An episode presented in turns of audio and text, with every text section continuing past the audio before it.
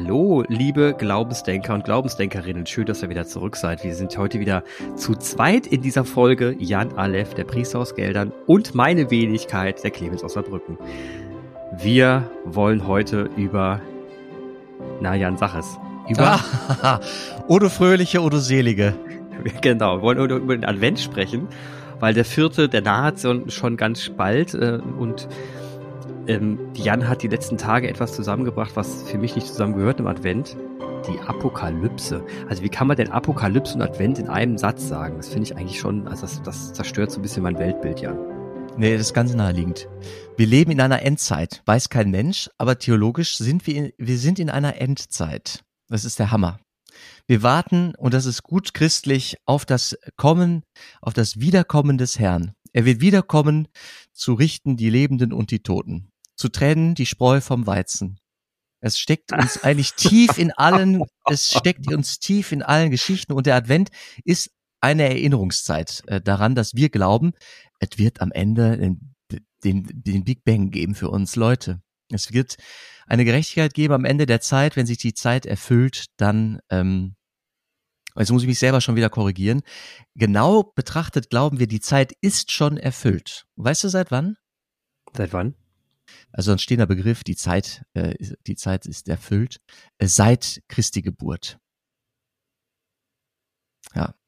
Also da, seitdem Gott selbst Mensch wurde, ist quasi die Zeit erfüllt. Und zwar welche Zeit? Die, die Menschenzeit. Die, Schöpf die, die Schöpfungszeit. Zeit ist ja Teil der Schöpfung. Die ist äh, zu, zur Fülle gekommen. Zur Fülle der Zeiten. Und das, das begann mit, das begann ja. mit dem Sündenfall im Paradies. weißt du, sollst eigentlich, eigentlich, kannst du nicht Berater von Hollywood werden und dann mal ein paar Blockbuster schreiben? Das ist ja knaller hier. Der Endzeit Es ist also so, es ist so, es ist so. Also noch letzten ja. Sonntag, ich kann mal sagen, was ich da gelesen habe, da haben wir mhm. folgendes Evangelium. Weißt du, das steckt da drin. Also das Evangelium letzte, ähm, am zwei, am, was hatten wir jetzt, den dritten, da ähm, haben wir folgendes gehört die, da, die Leute kommen zu Johannes dem Täufer und sagen, ja Johannes, was sollen wir denn jetzt tun? Und der Johannes, also das war einer, also die Gesellschaft in Israel, die war schon ganz schön zerbrochen. Also es gab wahnsinnige Risse in der Gesellschaft. Hatten wir letztes Mal schon darüber gesprochen eigentlich? Nein. Nee.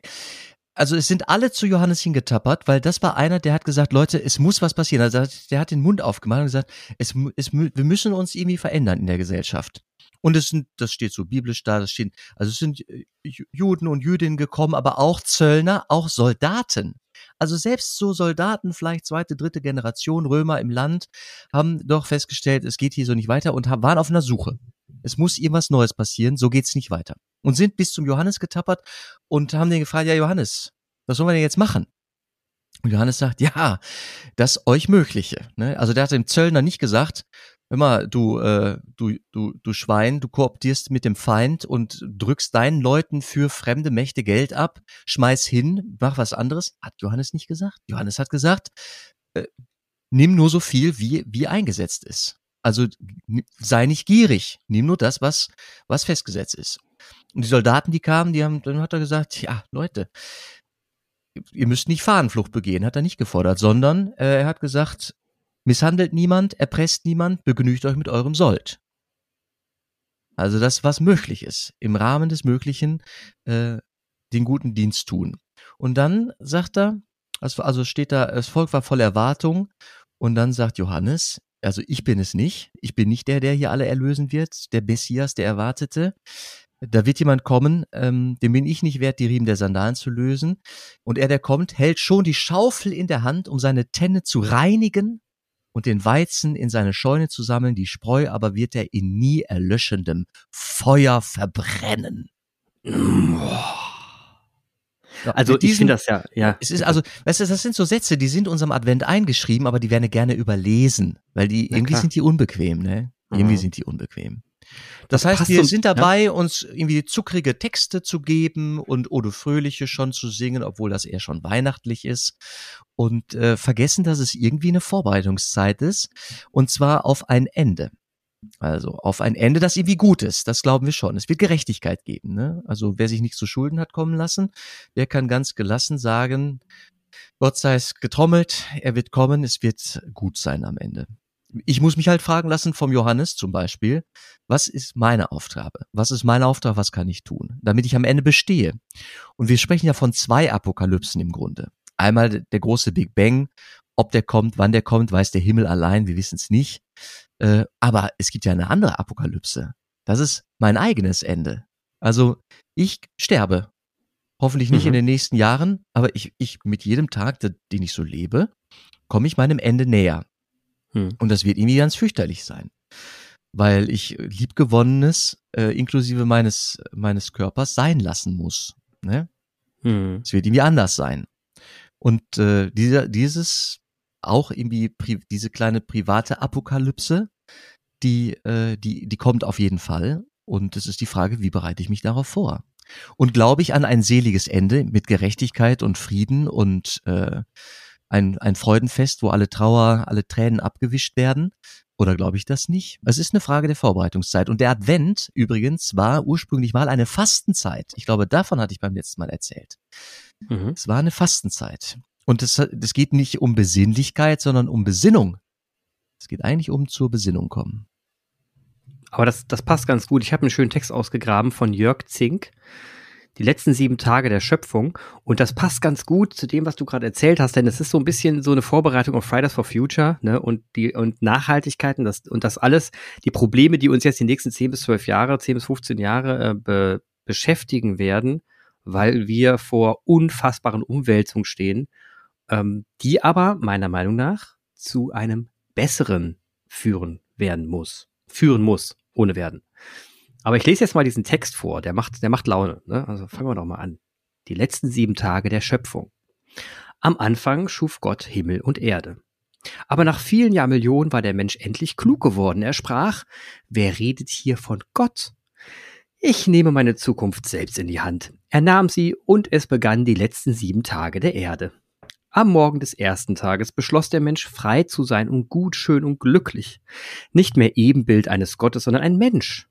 Und weil er etwas glauben musste, glaubte er an die Freiheit und an das Glück, an Zahlen und Mengen, an die Börse und den Fortschritt, an die Planung und, seine Sicherheit. Denn zu seiner Sicherheit hatte er den Grund zu seinen Füßen gefüllt mit Raketen und Atomsprengköpfen.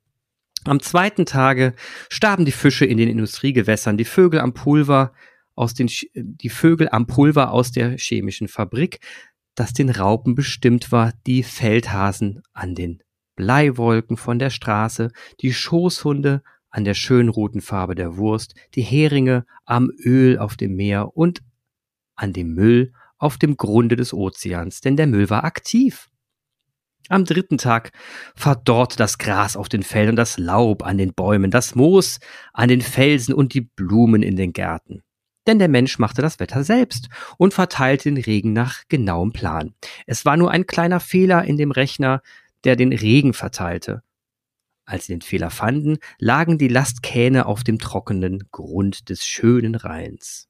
Am vierten Tage gingen drei von vier Milliarden Menschen zugrunde. Die einen an den Krankheiten, die der Mensch gezüchtet hatte, denn einer hatte vergessen, die Behälter zu schließen, die für den nächsten Krieg bei, bereitstanden, und ihre Medikamente halfen nichts. Die hatten zu lange schon wirken müssen, in Hautcremes und Schweineländchen.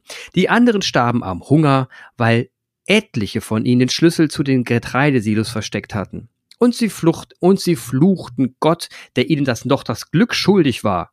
Er war doch der liebe Gott. Am fünften Tag drückten die letzten Menschen den roten Knopf, denn sie fühlten sich bedroht. Feuer hüllte den Erdball ein, die Berge brannten, die Meere verdampften und die Betonskelette in den Städten standen schwarz und rauchten. Und die Engel im Himmel sahen, wie der blaue Planet rot wurde und schmutzig braun und schließlich aschgrau. Und sie unterbrachen ihren Gesang für zehn Minuten. Am sechsten Tage ging das Licht aus. Staub und Asche verhüllten die Sonne, den Mond und die Sterne, und die letzten Küchenschaben, die einem Raketenbunker überlebt hatten, gingen zugrunde an der übermäßigen Wärme, die er gar nicht gut bekamen. Am siebten Tage war Ruhe. Endlich. Die Erde war wüst und leer, und es war finster über den Rissen und Spalten, die in der trockenen Erdrinde aufgesprungen waren, und der Geist des Menschen irrlich, irrlichterte als Totengespenst über dem Chaos. Tief unten in der Hölle, aber erzählte man sich die spannende Geschichte von dem Menschen, der seine Zukunft in die Hand nahm, und das Gelächter dröhnte hinauf zu den Chören der Engel. Was ein herrlicher Text.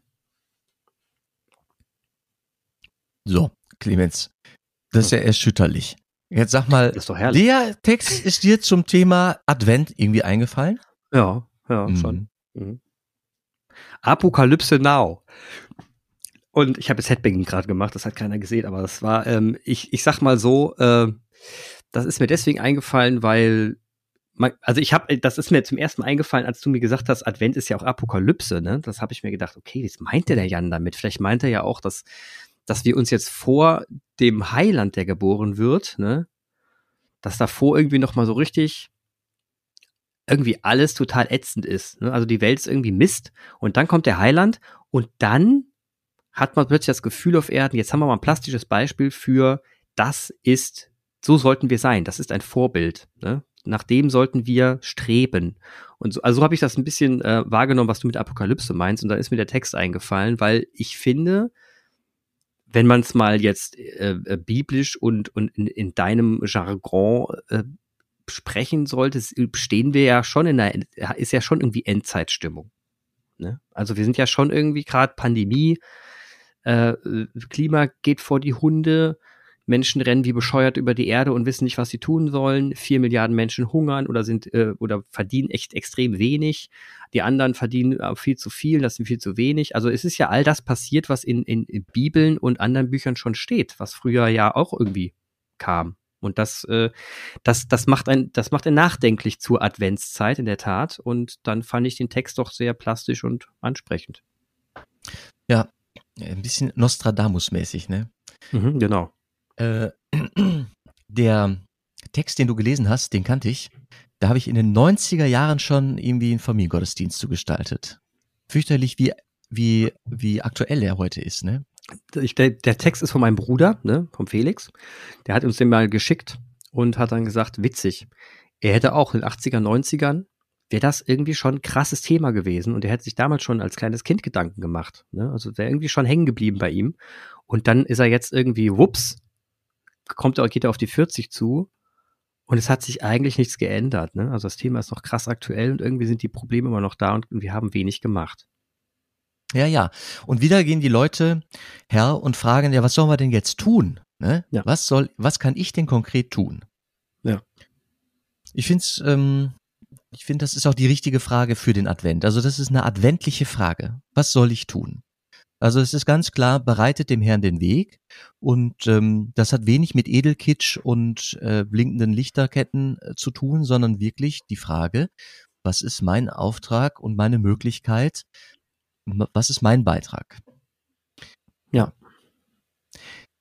Und es hat was mit Hoffnung zu tun. Also und deswegen und deswegen hat das auch was mit dem Kind in der Krippe zu tun, weil dieses Kind in der Krippe in unserem Glaubensgerüst, also wirklich im im Kern, also das, was uns da aufrecht hält, sagt, Gott hat uns nicht verlassen und es gibt konkrete Handlungsoptionen, also ganz konkrete Handlungsoptionen. F- Vor Jesus Christus waren die Menschen ratlos und wussten nicht, was sollen wir tun. Die einen haben gesagt, wir müssen die Gesetze härter auslegen. Die haben anderen gesagt, wir müssen gewalttätig werden gegenüber der Besatzungsmacht. Also es gab viele Optionen, die lagen auf dem Tisch.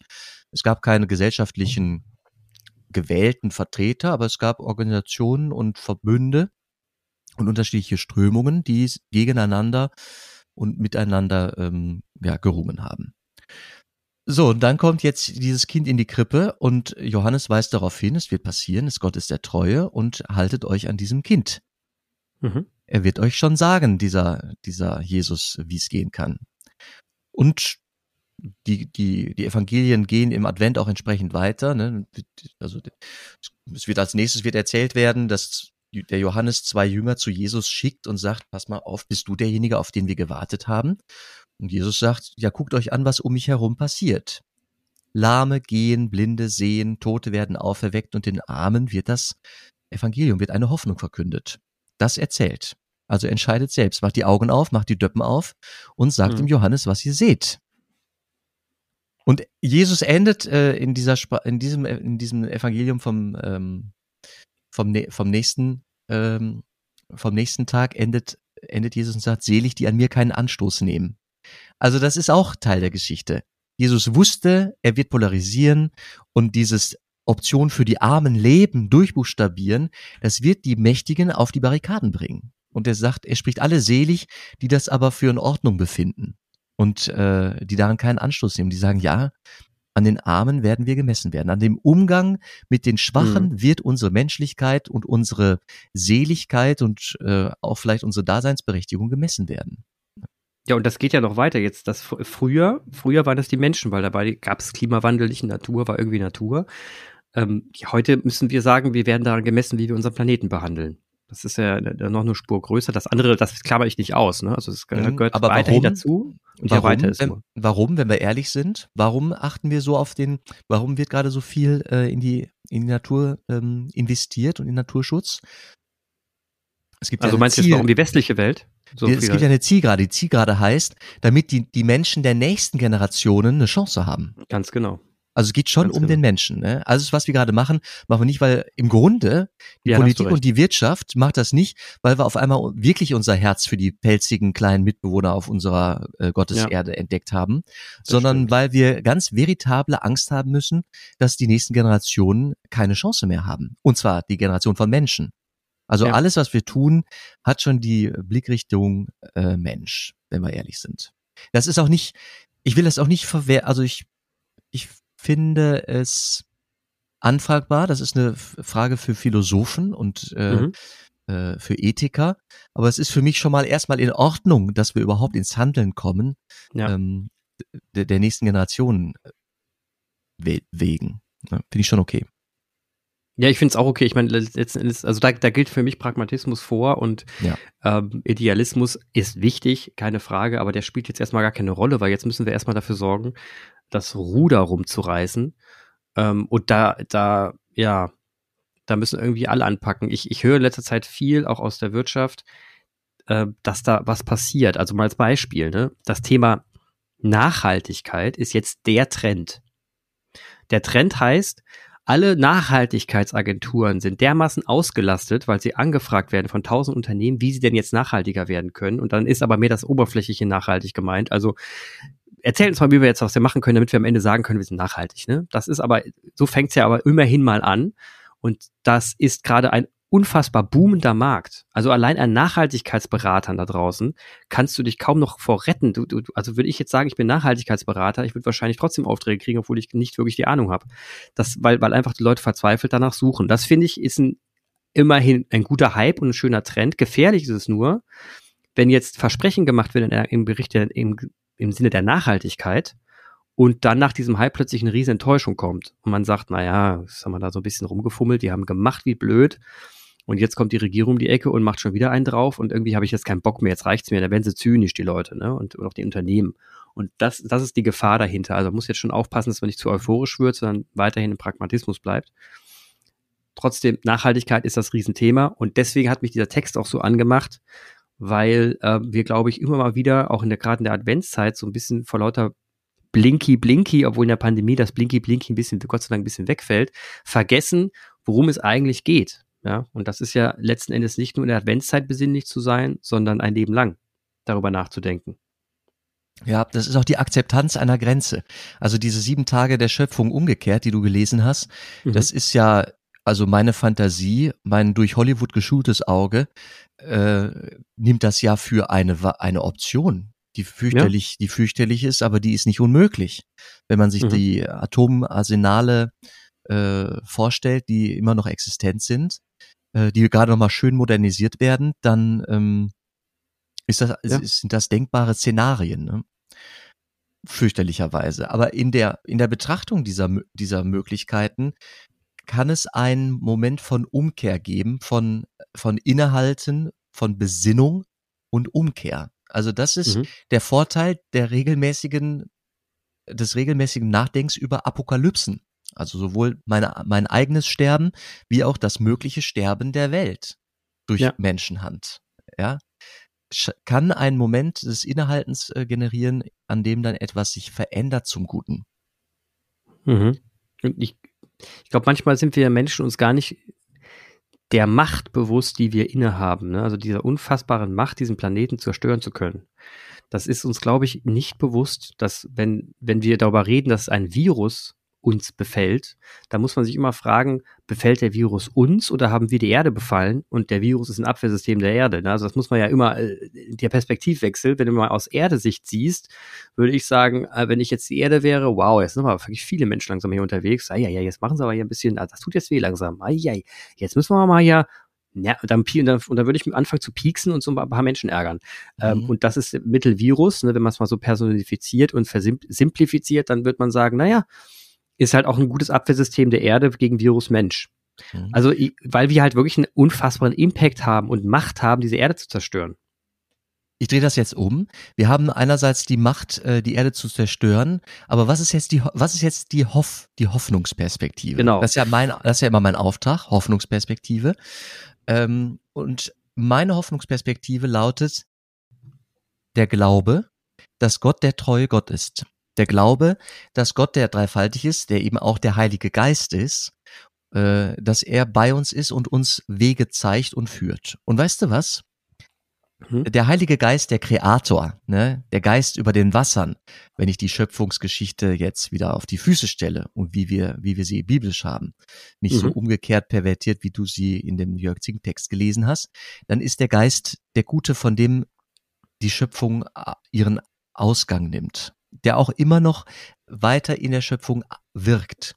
So, und wenn ich mir, wenn ich mir die, den Verlauf der Pandemie und der Reaktion der Menschheit anschaue darauf, dann kann ich mich auch verneigen und sagen, Wahnsinn, was innerhalb von, von 24 Monaten die Menschheit mhm. logistisch, wissenschaftlich, forschend auf die Beine zu stellen in der Lage war. Wahnsinn. Ja, absoluter Wahnsinn. Absoluter Wahnsinn, ja. mit allen, mit allen Problemen der ungleich verteilten äh, Impfdosen ja. etc. etc. Unterm Strich staunig, was, was wir ähm, in der Lage gewesen sind oder was wir in der Lage sind gerade zu tun. Und das macht ja ich so bin fertig. geboostert, ja ich bin geboostert worden. Ich bin geboostert worden am Montag hm. und war ähm, in so einem Impfzentrum in einer Turnhalle hier in so einem Dorf um die Ecke und ähm, dann gab es ein Gespräch zwischen der Krankenschwester und dem Arzt, die mich da ähm, betödelten. Das waren irgendwie nur, das war eine Begegnung von sieben Minuten, aber am Ende wussten wir äh, voneinander, wer wir sind, also dass ich Kaplan bin in der Nachbargemeinde. Und wir waren in so einem kurzen Glaubensgespräch, weil es darum, weil ich, ähm, wie war das noch? Ich habe gesagt, boah, es ist schon, also Gott sei Dank waren wir so kreativ. Ach so, mir war egal, ob ich Biontech oder Moderna krieg. Da habe ich mhm. gesagt, ich vertraue da ganz der Wissenschaft. Das wird beides in Ordnung sein. Ich nehme, was sie mir geben. Da sagte der Arzt, hatte ich sofort sein Herz gewonnen und sagte, ach, das finde ich aber gut. Das ist auch wirklich ähm, ein Segen, dass wir über, überhaupt über zwei Optionen verfügen, äh, die beide in einer ähnlichen Weise wirken. Das ist schon mhm. einfach äh, stark, dass da ähm, die Kapazitäten da sind, auch die Produktionskapazitäten. Da habe ich gesagt, ja, da kann man auch wirklich nur Danke sagen. Ich, ich bin Priester. Ähm, ich bin da auch äh, voller Freude, dass das, dass das möglich gewesen ist. Also da kann man auch wirklich im Gebet Danke sagen. Und dann waren wir in einem Gespräch und das hätte auch länger dauern können, wenn das nicht einfach auch eine lange Schlange hinter uns gewesen wäre. Geil. Das, ja. das war wirklich stark. Das ist das wirklich stark. Und ich, ich habe, also ich habe, äh, mein Bruder Felix hat sich bei, für die letzte Folge so, so ein bisschen aufgeregt, ähm, weil er hätte dir gerne mehr zugehört und äh, hat sich darüber äh, echauffiert, dass ich äh, dir so lange ähm, das Wort gestohlen habe. Das die will ich jetzt zurückgeben, Jan. Felix, das geht an dich. Ich gebe das jetzt an Jan zurück und zwar die eine Frage, die ich ihm versprochen habe, dir zu stellen. Und äh, die war, er wollte echt mal wissen, und das passt jetzt auch sehr gut zum Thema wenn wir diesen ganzen Mist gerade haben, ne, du hast Impfverweigerer, du hast Klimaleugner, du hast die ganzen Wahnsinnigen, die jetzt versuchen zu erklären, warum das alles Quatsch ist, was wir erzählen mit dem Klimawandel und mit den Impfungen und mit dem Covid. Wie gehst du konkret als Priester und Kaplan damit um, in deiner Berufung, dich mit solchen Leuten zu unterhalten? Was sind deine Mechanismen, dass du es schaffst, mit solchen Menschen dich dann doch auszutauschen, da eine gewisse Empathie zu entwickeln und zu sagen, pass auf, auch für dich bin ich da. Ähm, zum einen mache ich meinen Standpunkt sehr transparent und sage, also mache weiterhin Werbung dafür, sich impfen zu lassen und äh, sich boostern zu lassen und zu vertrauen, zu vertrauen. Begründe das theologisch damit, wie ich es gerade auch gemacht habe, dass ich glaube, Gott schenkt uns, wenn ich das durchbuchstabiere, Gott schenkt uns den Geist und die Intelligenz, uns auch zu helfen. Also ich kann sagen, Gottes Geist ermöglicht unserem Verstand, unsere, unserem Stand der Wissenschaft, dass wir solche Reaktionen wie Impfmittel haben und vielleicht demnächst sogar Medikamente gegen, gegen Covid. Das, dazu, da werden wir hinkommen. Das schaffen wir inzwischen. Wahnsinn. Mhm. Die Schöpfung greift weiter aus. Der Geist ist unter uns. Und wir können ihn einsetzen zum, zum, zum Schlimmen, um Waffen herzustellen, immer effizientere, zum Auslöschen von Leben. Wir können den Geist auch einsetzen zum Erhalt des Lebens. Und das erleben wir gerade in dieser Pandemie in, in wahnsinnigem Ausmaß. Wunderbar. Dafür äh, kann ich danken. Ich kann sagen, so wirkt der Geist auch und allein das Vertrauen, dass das, dass die Leute mich nicht chippen wollen und nicht abhängig machen wollen, sondern dass die mir einfach das Leben erhalten wollen, diese Wissenschaftler und auch die anhängigen Pharmakonzerne, lässt mich äh, denken, ich kann da gut für Werbung machen. Wie geil, dass wir das geschafft haben. Das wird mhm. schon in Gottes Plan passen, der immer das Leben fördert und nicht das Sterben fördert. Also theologisch kann ich da dran gehen und kann sagen, so werde ich Werbung machen.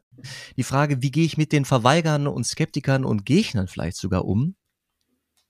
Ich mache meinen Standpunkt klar. Mhm. Lass mich da auch nicht auf irgendwelche Verschwörungstheorien ein, beende dann das Gespräch an der Stelle, lass aber die Tür offen für Gespräche des Alltags von, von Trauer etc. Das muss ich. Das ist für mich ja eine Berufsraison. Also Kannst du mal ein Beispiel nennen? Kannst du mal ein Beispiel nennen? Ich war bei einer Kranken äh, bei einer Krankensalbung in der letzten Woche hatte ich Rufbereitschaft im ähm, Krankenhaus und ähm, musste nochmal dran erinnern, es war ein Angehöriger im Raum und der hatte die Maske auf Halbmast. Mhm. Und ich musste daran erinnern, dass, dass äh, wir im Krankenhaus sind und wir selbstverständlich die Maske richtig aufziehen alle, immer. Und äh, dann fing er kurz an zu, er, hat er kurz gezuckt und wollte, glaube ich, diskutieren. Da habe ich gesagt, nö, also ich werde äh, nicht dieses Sakrament spenden, solange jemand nicht vernünftig die Maske trägt. Und wäre auch sehr schnell bereit, das irgendwie äh, bei der Pforte zu melden, äh, den Krankenschwestern, ähm, wenn da nicht jetzt sehr schnell gehandelt wird. Das, das war eine Vorrede. Und dann musste ich aber dann hat er dann, ist er dem Folge geleistet und dann bin ich auch mit dem, mit dem Mann ins Gebet gegangen. Bei seinem sterbenden Vater. Ne? Mhm. Das war dann auch in Ordnung. Das heißt, die Emotionalität, also ich, ich versuche die Emotionalität äh, runterzufahren. Also transparent zu sein und klar in meiner, in meiner Haltung, aber ähm, und auch nicht kompromissbereit. Mhm. Aber wenn es dann um die existenziellen Dinge geht, um die, um die handfeste Seelsorge, muss ich ja in der Lage sein, mit denen zu sprechen und auch da zu sein. Klar, ja. Und auch das ist biblisch, ne? Also es gab so viele unterschiedliche Strömungen damals in, äh, im alten Israel. Es war immer ein Aushandeln, ein Tarieren. Und die Frage, an welchen Stellen bin ich, bin ich kompromisslos? Um einer Sache willen? Um einer Botschaft willen? Und wo bin ich ja, wandle ich dann in Graubereichen. Hm. Und wie, also genau, also das haben wir das Problem für viele Menschen, wenn sie dann jemand ganz bestimmt sagen, dass was du gerade getan hast, dass du eben sagst, nee, ich bin nicht bereit, das so zu tun und ähm, wenn das nicht, wenn dir nicht vollgeleistet wird, dann werde ich auch entsprechend Maßnahmen ergreifen. Das kann ja anecken und dann kannst du ja auch in der Gunst einer Person sinken. Und du, und der guckt dich, und die Person guckt sich dann an, denkt sich, was ist denn das für ein Hyopai oder den mag ich jetzt nicht mehr, äh, mit dem rede ich nicht mehr. Wie gehst du denn damit um? Weil manche Menschen können, ertragen das ja auch nicht, dass sie, dass, dass dann plötzlich jemand sie nicht mehr leiden kann, weil sie etwas gesagt haben und sind dann lieber still, lassen es über sich ergehen oder schauen dann, wie jemand die Maske auf Halbmast trägt. Einfach nur, weil er nicht, die Person nicht anecken will und sich nicht zum Feind machen will einer anderen Person. Ich kann das, äh, ich drehe das gerade eher um, das ist eher meine Perspektive und frage mich, ähm, wenn da jemand si sich wirklich so sperrt und Gegner ist, welchen Platz hat der in meinem weiteren Bekannten- oder Freundeskreis sogar? Mhm. Also die Frage ist mir weniger, was, was passiert, wenn ich jemandem unsympathisch bin, weil ich dezidiert pro, pro Impfung bin. Ähm, das ist gar nicht so meine Frage. Meine Frage ist mehr, was mache ich mit Gestalten, die in meiner Umgebung aufploppen, die, die sich äh, dann outen irgendwann als ja, Skeptiker, Verweigerer, Gegner. Ähm, welchen Platz haben die weiterhin in meinem Bekanntenkreis? Also wenn die an der Stelle so ticken, wie ticken die an anderen Stellen? Mhm. So, da ist eher eine Frage, die sich mir stellt, mit der ich mich ein bisschen ähm, herumtrage. Aber das klingt ja auch, aber das heißt, jetzt würde jemand anders ja sagen, okay, das heißt, du grenzt also Menschen aus. Wird, könnte man jetzt aus der Sicht derjenigen sagen, die Skeptiker sind. Man kann doch mal skeptisch sein, du kannst mich doch jetzt nicht ausgrenzen. Genau, das ist eine Frage. Ähm, wenn das nur, wenn das in, in, in Anführungszeichen nur Gemeindemitglieder äh, sind, dann kann ich da sagen, ja, ich, ich muss da professionell sein und mhm. werde denen immer professionell begegnen und seelsorgerisch immer äh, anbieten, was ich kann, damit es denen besser geht. Mhm. Aber in meinem Freundeskreis, da nehme ich mir eine größere Freiheit heraus. Ne? Das muss ja auch für mich ein, also ein Freundeskreis ist immer so, ein, so eine Komfortzone, in der ich mich mhm. wohlfühlen kann und in der ich, äh, ja, in der ich auch eine, eine Sicherheit verspüre. Und die Sicherheit ist ja gerade aktuell weg, wenn da Leute sind, die sich mit mir gerne treffen wollen, wo ich merke, oh, die sind noch nicht mal annähernd geimpft. Mhm. Das, hat, das hat was, das triggert meine, mein Sicherheitsbedürfnis in meiner Komfortzone. Dann muss mhm. ich dann eher sagen, okay, wir werden uns jetzt erstmal nicht mehr sehen, bis entweder diese Pandemie vorbei ist oder du in, in dem dir möglichen Rahmen für eine Sicherheit sorgst, was für mich übersetzt Impfen bedeutet. Mhm. Also ja, ja ich, äh, ich, ich merke, dass es da Distanzierungen gibt. Ja. Aber, aber wenn, das heißt, glaubst du, wenn man das mal übersetzt, glaubst du, dass Jesus auch professionell war und einen Freundeskreis hatte? Also da unterschieden hat zwischen professionell jemand heilen und Nächstenliebe zu zeigen, weil er es gesagt hat, auch wenn ich nicht seiner Meinung bin, ich zeige ihm Nächstenliebe und Freundeskreis, wo er mal ein bisschen sich lümmeln konnte? Ich glaube, dass er auf jeden Fall sich, äh, ich glaube auf jeden Fall an einen lümmelnden Jesus, an einen, an einen, auch an einen Chiller Jesus, der, ähm, mhm. der zwischendurch ähm, also dafür war er doch auch Mensch, Mensch genug, ne? Und bis er tätig wurde, übrigens öffentlich aufzutreten, äh, wurde der auch einfach mal 30 Jahre alt. Also mhm. es war schon ein erwachsener Mann, der dann irgendwann äh, sich so in den Dienst hat nehmen lassen, dass es bis ans Kreuz und darüber hinaus äh, ragte. Ähm, inwiefern er also unterschieden hat, ich glaube schon, dass es ein, ein Forum internum und ein Forum externum gab. Ich kann mir das nicht anders denken äh, und bin davon überzeugt, dass diese, dieser Freundeskreis der zwölf plus Anhänge, dass die zum, zum äh, ja, zum inneren Circle gehören. Inner Circle. Ja. ja, okay, verstehe. Mit dem konnte man auch mal rumlümmeln. Bin ich sicher, ja. Hey, Jesus, lass mal chillen. Alles klar. Treffen wir uns morgen. Jo. Kann ich mir auch gut vorstellen, ist eigentlich eine coole, äh, sehr witzige Vorstellung. Und gleichzeitig war er aber trotzdem so weit gereift, dass er draußen in der freien Welt ähm, den Menschen gesagt hat, ja, trotzdem muss man auch, und das hat ja auch was mit Symbolik zu tun, auch wenn ich es gerade selber vielleicht nicht spüre, ne, sollte ich trotzdem so viel Größe beweisen, dass ich Nächstenliebe lebe. Und ich glaube, dass ich, also ich denke, kann mir schon vorstellen, dass das auch ähm, dass das einen Unterschied macht zwischen ernsthaftes Verspüren von Nächstenliebe und da begegnet dir jemand, wo du sagen kannst, naja, also ich verspüre zwar keine Liebe, aber ähm, ich verstehe, dass ich ihn respektvoll behandeln muss und ich verstehe auch, dass ich ihm jetzt äh, zuhören muss und empathisch sein muss. Und das hat dann mehr etwas Rationales, aber trotzdem Hilfreiches, oder? Ich weiß nicht, vielleicht sollten wir mal über den Begriff Nächstenliebe sprechen. Das kommt darauf an, wie du den füllst. Also können wir gleich drüber sprechen. Ich will nur vorher mhm. sagen, es geht um Kongruenz. Also es muss irgendwie eine Stimmigkeit sein. Es muss irgendwie passend sein. Ich muss mich nicht ver, ver, verbiegen äh, müssen. Ne? Und ich glaube, dass ich das als Priester gerade auch hinbekomme. Also dass ich das gerade hinbekomme bei dieser Frage, wie begegne ich Impfgegnern. Es muss irgendwie stimmig sein, sowohl im Freundeskreis wie auch im ähm, wie auch im, in, in der Pfarrei, in der Gemeinde, im Rahmen der, der seelsorglichen Begegnungen, die ich hier habe. Mhm. Okay, das, aber dann, dann lass uns doch mal in Tiefe eintauchen in den Begriff Nächstenliebe, weil ich, ähm, für mich war Nächstenliebe immer der Begriff, dass du wirklich Liebe empfindest für den Nächsten.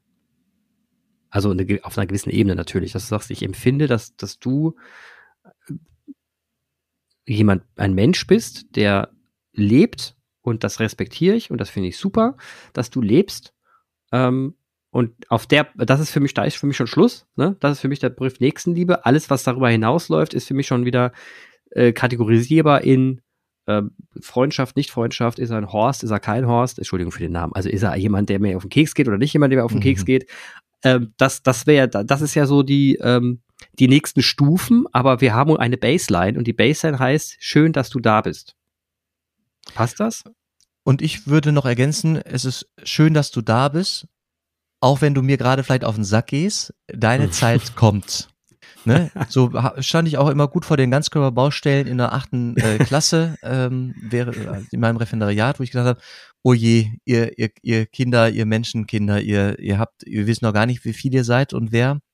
Und was mal der Platz, was mal dein Platz sein wird, weiß der Himmel. Aber irgendwann bist du genau die richtige Person zur rechten Zeit am rechten Ort und dann wirst du die Welt ähm, und sei es auch nur äh, deine Welt, deine deine deine kleine Welt, die jeder so konstruktivistisch sich erbaut, die wirst du ein bisschen besser machen. Heute ist das wahrscheinlich nicht der Tag. Ne?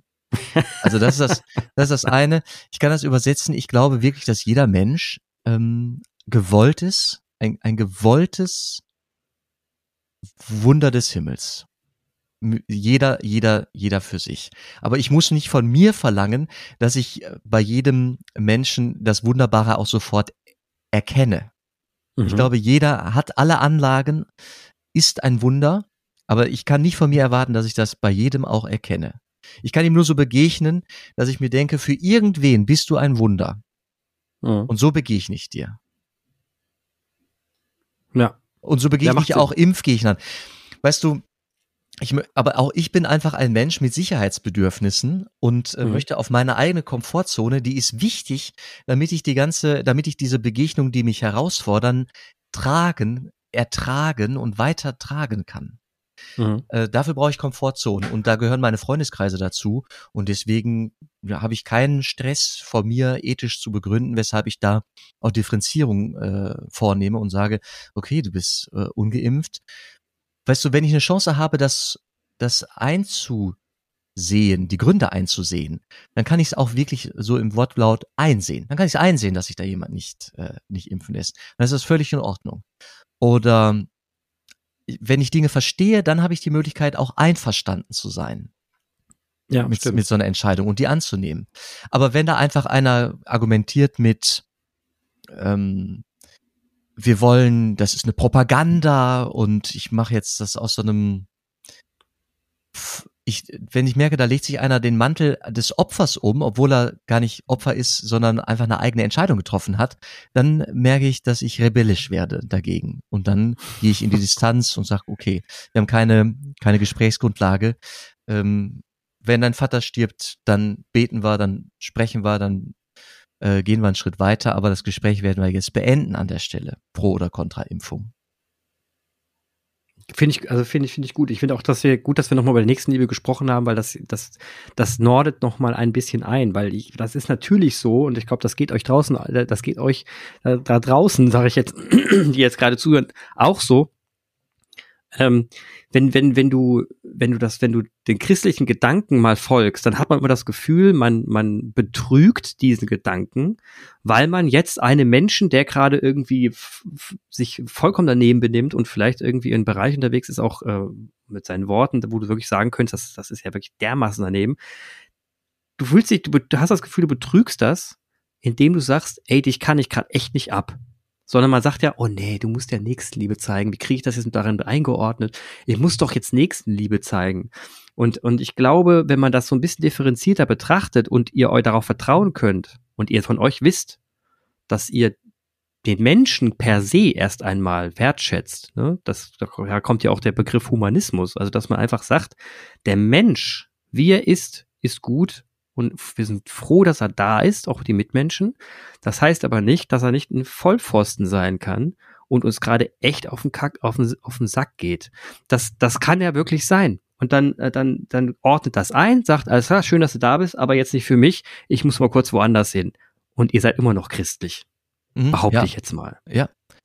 Ja, ja. Also das, äh, das Gezuckerte, also die, die, das Christliche ist eigentlich eine sehr handfeste Re Religion und das hat nicht, es ist nicht so ein Feier, das ist nicht nur feiertagskonform, sondern der Glaube muss alltagsfähig sein.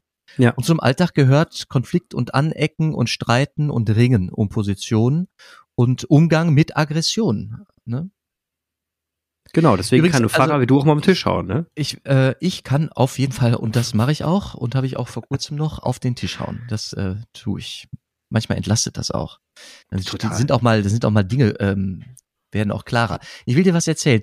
Die Texte vom Heiligen Abend, ne, vom, vom, vom 24. Dezember, mhm. da wird, da wird eigentlich äh, gelesen, und das gehört da eigentlich gut hin, ähm, Genesis, und zwar der Sündenfall. Vertreibung aus dem Paradies.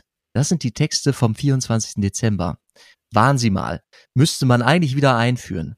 Der eigentlich Sündenfall, schon. da endet, da endet das Paradies und die Erzählung lautet ja, äh, die haben von dem einen Baum gegessen. Der eine verbotene Baum, da haben sie die Frucht von genommen. Ne? Der mhm. eine, die eine Frucht, die sie nicht essen durften im Paradies. Die wollte der Mensch aber gerne, weil er selber unterscheiden wollte zwischen Gut und Böse sondern werden mhm. sie aus dem Paradies vertrieben. Und was ist die nächste Erzählung in dieser, Leg in dieser Legendenerzählung? Der Brudermord von Kain und ja. Abel. Also genau. da ist Mord und Totschlag ist mit der Vertreibung aus dem Paradies äh, ist dran. Und da, dazwischen sind Neiddebatten und also alles, was man sich vorstellt. So, und ich komme jetzt, ich komme jetzt zu einer sehr weihnachtlichen oder adventlichen Geschichte. Im dunklen Winter, da haben die Menschen irgendwann angefangen, immer grünes Blattwerk als Dekoration und als Grün für die Augen, das, das hat was Beruhigendes, ins Haus zu holen. Tannenzweige zum Beispiel. Und aus den, irgendwann haben sie ganze Tannen in die Bäume gestellt. Und was wurde dann an die Tannen, was wurde dann an die Tannen gehängt? Was sind so die klassischen Dinge, die. Ja, jetzt, ich weiß, worauf du hinaus willst. Die an Der die Tannen. Apfel. Es wurden Äpfel und Strohsterne an die Tanne gehängt. Ne? Strohsterne, weil Jesus Christus auf Stroh gebettet lag und Äpfel, weil gesagt wird, das ist jetzt der Clou, das hat die christliche Überformung dieser alten, wahrscheinlich keltischen, schon keltischen Rituale, sich Grünes im Winter ins, äh, in die Wohnung zu holen. Äh, die Äpfel, die Äpfel, die an die verbotene Frucht erinnern. Weil gesagt wurde, durch einen Menschen kam, also durch die Schuld eines Menschen kam der Tod in die Welt. Und durch den Tod eines Menschen wurde, wurde uns das Paradies aber wieder aufgetan, nämlich durch das äh, Leben und Sterben und Auferstehen von Jesus Christus. Mhm. Also der, der Baum des Sündenfalls wird uns später Ostern wieder begegnen am Kreuz, der da Karfreitag auch verehrt wird, das Kreuz als der Baum des Lebens an dem Christus starb für uns, damit wir wieder leben können, dass uns das Paradies wieder offen steht. Also, was wir da tun, das ist eine Hoffnungsgeschichte, ne? Eine Hoffnung, dass der Mensch nicht verloren ist dass, dass Versöhnung möglich ist, dass unsere Schuld, dieses, eigentlich wollen wir gerne Gott sein, eigentlich wollen wir gerne unsere Freiheit selbst in die Hand nehmen, genauso wie du es am Anfang da geschrie, äh, gelesen hast von, von diesem apokalyptischen Text, die, die sieben Tage der Schöpfung rückwärts. Obwohl der Mensch so gerne selber Gott wäre und alles in der Hand hätte, werden wir, weil Gott darum weiß und er uns so liebt, ähm, wir werden wieder ins Paradies kommen können. Der Preis ist das, ist das Sterben. Wir werden sterben. Aber weil wir Jesus Christus kennen, dürfen wir glauben, am Ende wird's paradiesisch, am Ende wird es gerecht sein. So, und jetzt gibt's wieder diese beiden Enden. Das eine ist die Idee der Apokalypse von allem, ne? das Ende der mhm. Welt. Aber viel, viel relevanter und viel alltäglicher ist das private Sterben, was immer eine, was immer auch apokalyptisch ist. Das ist, da geht was zu Ende. Unwiderrufbar. Für uns geht da eine Welt zu Ende mit jedem Menschen, der da stirbt. Auch mit jedem Menschen, der gerade an Corona äh, auf den Intensivstationen stirbt. Die Übersterblichkeit, ja. die, die ist krass in diesem Jahr. Mhm. Äh, mit jedem dieser Menschen stirbt eine Welt. Und das hat was Apokalyptisches. Aber, das ist das Geile am Advent, wir erinnern uns an unsere Endlichkeit und an die mögliche Endlichkeit der Welt. wissend, glaubend und hoffend, dass in Jesus Christus uns aber der Himmel sich öffnet. Geil. Also der Zusammenhang Mega. von Advent und Apokalypse ist nicht, ist gar nicht so fern. Und es Nee. ist eine Hoffnungsgeschichte. Also die, wir können die Äpfel vom Baum nehmen, vom Christbaum nehmen, weil Jesus in der Krippe liegt. Apokalypse Now. Also ich fand das jetzt ein sehr he- erhellendes Gespräch und es hat mir auch wieder ein paar praktische Hilfestellungen mitgegeben für den Alltag, muss ich ganz offen gestehen. Auch das, auch der, auch der Begriff Nächstenliebe und dass Jesus auch ein Chiller war. Das sind so mal bestimmte, das, das sind so, da, da gehen so bei mir so, so Gedanken auf. Ich wenn wenn Jesus krass, ja, ich finde das einfach schön, einfach diese Vorstellung, ähm, Leute, nach, bei, all, bei allen hochtrabenden Wörtern da draußen, ne? am Ende geht es um unser Leben und am Ende geht es darum, dass wir einen gemeinsamen Nenner finden, Baseline finden müssen, Thema Nächstenliebe, und dass eben auch Jesus ein Mensch war, ne, der auch gelümmelt hat und letzten Endes auch unterscheiden müsste zwischen, das sind meine Buddies, mit denen kann ich gut, mit denen kann ich mich unterhalten, ohne dass ich hier das Gefühl habe, ich bin hier mit Horst, äh, mit, mit, mit Menschen unterwegs, die mir auf den Keks gehen. Und äh, gleichzeitig ähm, ist, war er in der Lage, durch seine innere Kraft, die er geschöpft hat aus seinem Glauben, Menschen zu helfen. Mit durch seine Nächstenliebe, durch seinen grundsätzlichen Glauben, du bist gut.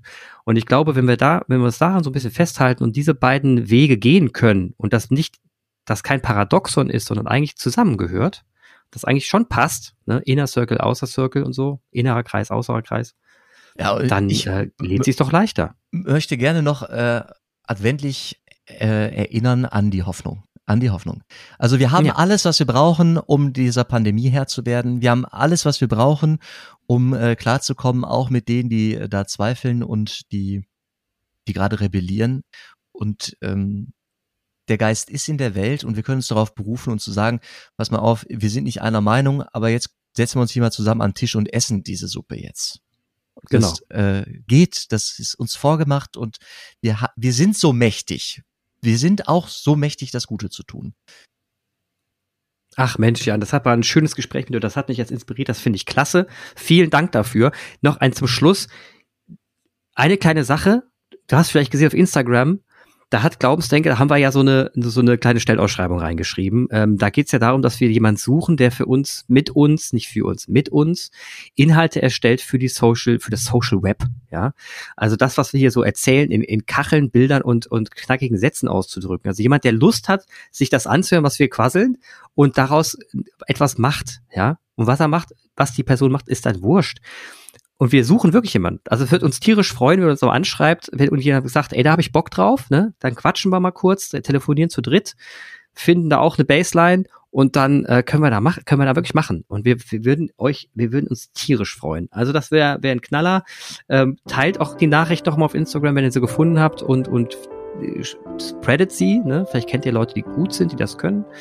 Und Jan, vielleicht hast du ja noch einen bestimmten äh, Anspruch an die Person, die dann das tun würde. Ne, ich würde mich da mal ganz also über, über, überlassen dem Geist, dass da jemand sagt, das begeistert mich. Ja, geil. Ja, ich auch. Schön.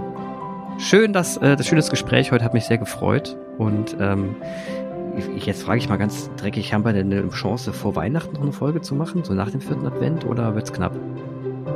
Nö, ich habe, ähm, wenn ich meine Predigten stehen habe, äh, dann habe ich Luft.